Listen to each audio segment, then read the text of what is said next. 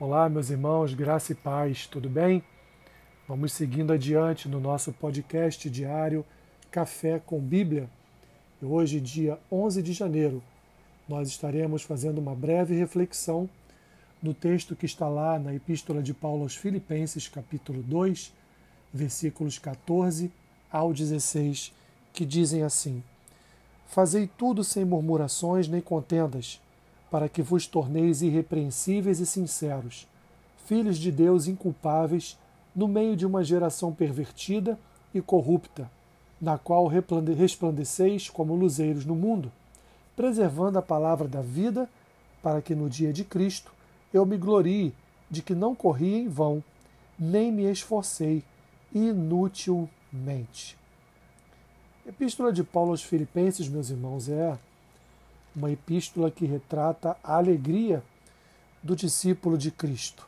Aqui, no caso, a alegria do apóstolo Paulo, que, mesmo em cadeias, mesmo em prisões, ele torna a palavra do Senhor conhecida de todos aqueles que, naquele momento, estavam ali tomando conta dele, principalmente a guarda pretoriana e os demais que o acompanhavam naquela prisão domiciliar. O apóstolo Paulo, ele ele retrata na epístola aos Filipenses, portanto, a alegria de servir a Cristo, a alegria de, independente da circunstância pela qual você tem passado, você atravessa, é, o seu coração permanece alegre, o seu coração permanece feliz em Cristo, permanece satisfeito naquilo que Jesus tem lhe dado dia a dia. Então, num breve momento, numa que chamamos de perícope, o apóstolo Paulo abre então um parênteses para falar a respeito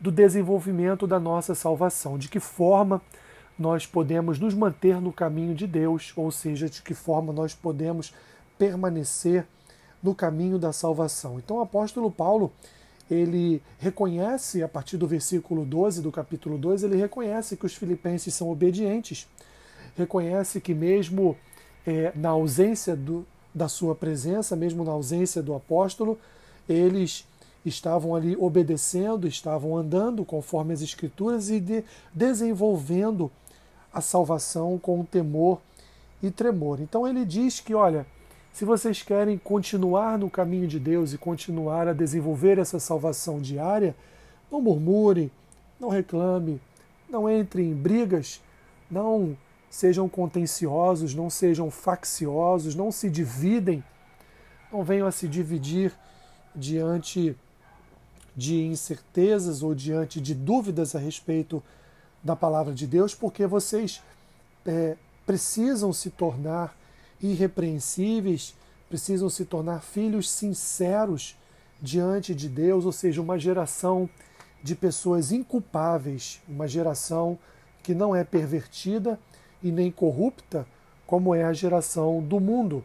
Portanto, os filipenses deveriam ser luzeiros, deveriam resplandecer a luz de Cristo naquele mundo, naquele mundo que era permeado de uma geração perversa e corrupta. E de que forma, meus irmãos, o, os filipenses poderiam permanecer no caminho da fé e da salvação?